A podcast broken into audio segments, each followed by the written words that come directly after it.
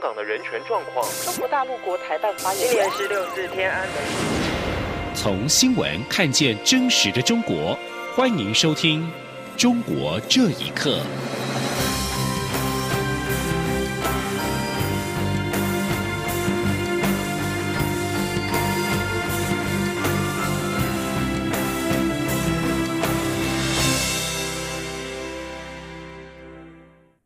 欢迎收听《中国这一刻》。中国十三届全国人大常委会第二十次会议在今天下午，一百六十三名常委会组成人员全票通过将《港区国安法》列入香港基本法附件三的全国性法律，由香港特区在当地公布实施。而香港行政长官林郑月娥也发表声明表示，《港区国安法》会在今天稍后生效。特区政府会尽快完成所需的刊宪公布程序，让此法同步在香港实施。而中国全国人大常委会在今天通过《香港特别行政区维护国家安全法》，也就是《港版国安法》。陆委会严正谴责中共执意伤害香港自由、人权、法治等核心价值的蛮横作为，以及在背离对香港人民高度自治、五十年不变承诺的负面行径。陆委会除了将关注后续的发展之外，也会尽全力保障在港国人的人身安全。记者王兆坤的报道：中国通过港版国安法，陆委会表示，此举已侵害香港高度自治及核心价值，政府将持续关怀并支持港人。陆委会副主委邱垂正说：“我政府严正谴责中共执意伤害香港自由民主与人权法治等核心价值的蛮横行为。”以及一再背离对香港人民高度自治、五十年不变的庄严承诺。陆委会指出，自从中共宣布制定港版国安法以来，各界质疑声浪不断，忧虑未来恐因言入罪，动辄得咎。而中共在港成立国安机构，对所谓特定情形具有管辖权等做法，将使港人面临更多的恐惧与镇压。陆委会强调，台湾一向与国际社会共同关切香港情势的发展。力挺港人捍卫核心价值的立场从未改变。面对香港变局，政府为进一步落实对港人的照顾，日前已公布香港人道援助关怀行动专案设置的台港服务交流办公室，七月一号正式营运，提供港人必要协助。陆委会表示，政府将持续密切关注港版国安法实施情形对香港各方面的影响，以及中共港府后续作为，并适时应处。以保障国家安全与利益。此外，陆委会还将尽全力保障在港国人的人身安全，呼吁国人注意前往香港可能面临风险。若在当地遭遇问题，可拨打陆委会香港办事处二十四小时急难救助电话寻求协助。中央广播电台记者王兆坤台北采访报道。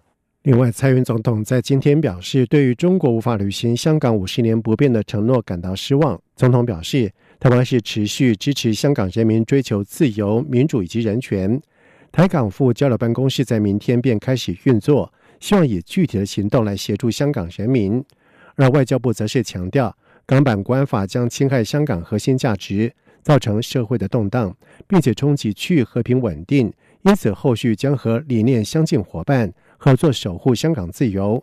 强化彼此在香港议题意见的交流，并且根据情势会适时的妥善应变。而中共全国人大常委会会议在今天表决通过港版国安法。美国在昨天是提前一步寄出了制裁方案。国务卿蓬佩奥在二十九号发表声明指出，北京强推港版国安法，让美方无法再将香港与中国区分，即即停止出口管制防卫设备至香港。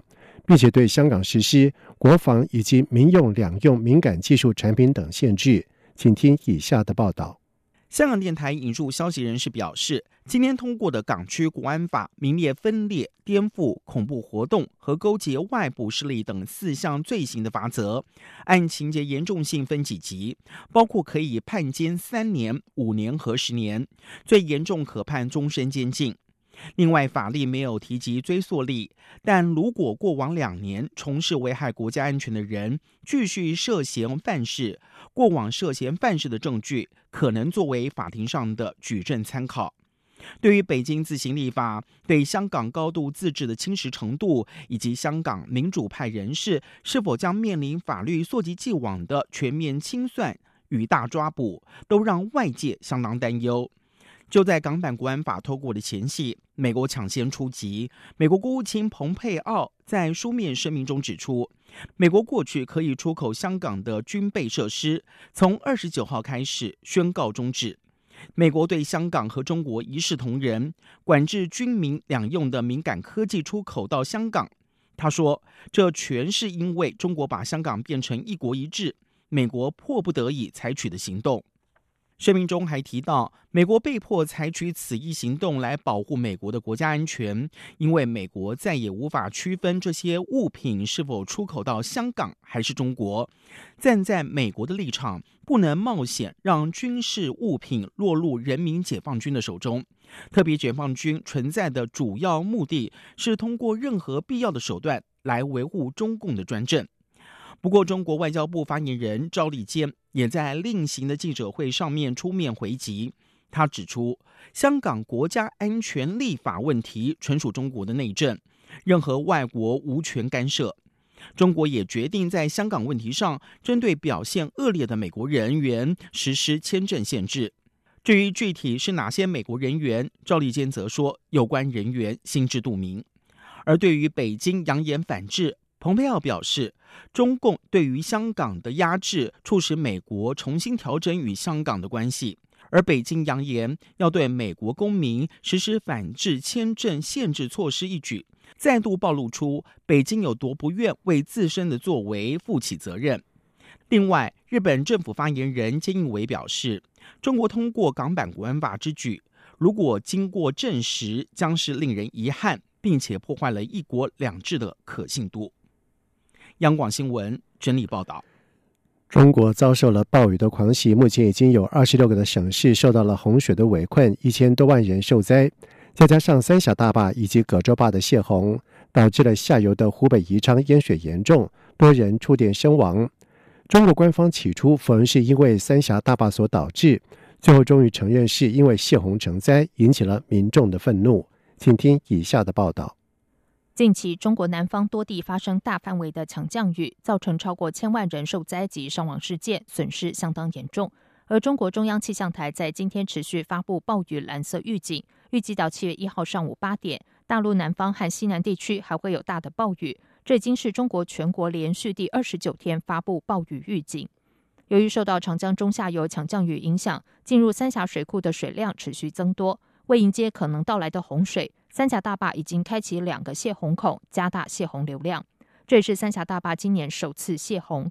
襄阳居民李先生说：“现在现场可以看到，今天的长江水位已经非常的高了。那听说在上游的三峡大坝、米多坝，目前正在全力泄洪。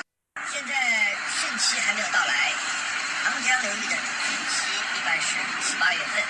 今年长江。”以及流域的城市，包括武汉，会不会遭遇洪水？啊，从今天起，我们争取每一天都到现场来看一看，来呃见证一下长江的水位。而中国饱受暴雨威胁，之前就传出有人警告三峡大坝下游的湖北宜昌市居民，如果不逃就来不及了。果然，三峡大坝和葛洲坝泄洪之后，宜昌成了第一个被淹的城市。中国官方起初否认是因为三峡大坝所致，最后终于承认因为泄洪成灾。对此，中国网民相当愤怒，更有网友爆料，不少人因为暴雨成灾掉进水里，不是淹死，而是触电而亡。而这些数据都是国家机密。对此，江苏维权人士张建平接受自由亚洲电台访问时表示，自从三峡大坝建成之后，下游常常遭受水患，根本起不到防涝抗寒的作用。他说。现在回想起来，有些专家当时反对三峡大坝是完全有道理。从三峡大坝建成之后，它根本起不到防涝抗旱的作用。当时我们都认为这个大坝应该起到这个作用。本来是没有期限十五天嘛，现在等于来一次反流，我们一旦反流就是又来个十五天。今年三峡上游四川、重庆及贵州和下游宜昌、武汉、江西、安徽同时暴雨成灾，为一九五四年以来所罕见。中共总书记习近平也首度表态，要求国家防总等部门要加强统筹协调，指导相关地区做好防汛、防台等工作。央广新闻整理报道。中国政府逐步的开放生育政策，但是在新疆人口的增长率却是大幅的下降。最新的报告发现，中国正在新疆执行强制妇女绝育政策，疑似为了遏制当地的少数族裔的人口成长。有专家形容，这种强制绝育、绝育禁禁的做法已经接近了种族灭绝。同时，美国国务院也发表声明谴责，要求中共立即停止这类非人道的虐待行为。请听以下的报道：中国长期以来持续迫害新疆人权，引起国际关注。曾于二零一九年揭露中国在新疆大规模拘禁穆斯林数据的德国学者曾德恩，二十九号再度发表一份新报告。他整理了中国官方的数据之后，发现新疆两大维吾尔人居住的城市喀什市及和田市人口增长率在二零一五年到二零一八年期间。大幅下降了百分之八十四，证明中国政府对维吾尔妇女进行强迫绝育，以遏制新疆少数民族人口的增长。曾德恩接受自由亚洲电台访问时表示，维吾尔人或其他少数族裔的妇女在超过生育指标之后，如果怀孕而拒绝堕胎，会被威胁要关押进再教育营；如果家里有三名小孩以上，就会被强行拆散。除非有能力支付巨额的罚款，当地警察还会挨家挨户的突击检查是否有隐匿孩童的人数。曾被关押在再教育营的妇女表示，他们被注射药物导致停经，或者在服用类似避孕药之后出现异常出血。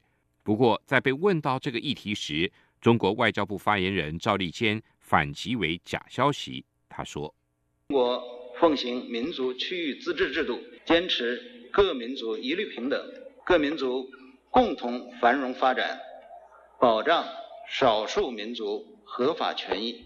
有关媒体的炒作，纯属别有用心，毫无依据。而对于赵立坚的说法，曾德恩说这是中国针对新疆一贯的反应。他反问赵立坚：所有的生育数据统计来自中国政府网站，难道？中国政府自己在制造假消息吗？曾德恩并呼吁联合国应该针对现有的证据进行审核，确认北京在新疆的政策是否已经达到联合国所定义的种族灭绝行动的标准，再进一步的进行制裁。曾德恩说：“我认为现在必须改变评估，因为中国政府在新疆的暴行。”至少符合联合国防止种族灭绝公约标准的一项，即阻止生育。可以肯定的是，北京正在新疆做的不仅是文化灭绝，也同时在控制人口。另外，美国国务卿蓬佩奥更在推特上发文谴责中共在新疆的镇压行动，他并呼吁中国共产党立即终止这些恐怖行为，并希望所有国家跟美国共同要求中共。终止这些非人道的虐待行为。央广新闻整理报道。而另外，国际人权组织人权观察表示，联合国成员国应该立即响应联合国专家前所未有的呼吁，审查中国政府的人权记录。美国之音在今天报道表示，多名联合国独立专家在上个礼拜发表联署声明，谴责中国政府压迫根本自由权益，并且过度使用警力镇压香港抗议活动。压迫新疆、西藏少数民族，拘留人权律师，以及导致人权捍卫者被失踪。专家对上述问题表示严重的关切。此外，专家还呼吁联合国人权理事会采取紧急行动，透过举行特别会议、任命特使等措施，对中国的人权实施进行监督。人权观察也响应联合国专家的呼吁，在二十九号的一项声明当中，敦促联合国秘书长古特瑞斯。立即任特命特使，以追踪北京在香港推行国安法所引发的侵犯人权的行为。而人权观察日内瓦分部的主任费雪也表示，人权理事会应该开始追究中国对其日益恶化的侵犯人权行为的责任。以上，中国这一刻，谢谢收听。这里是中央广播电台台湾之音。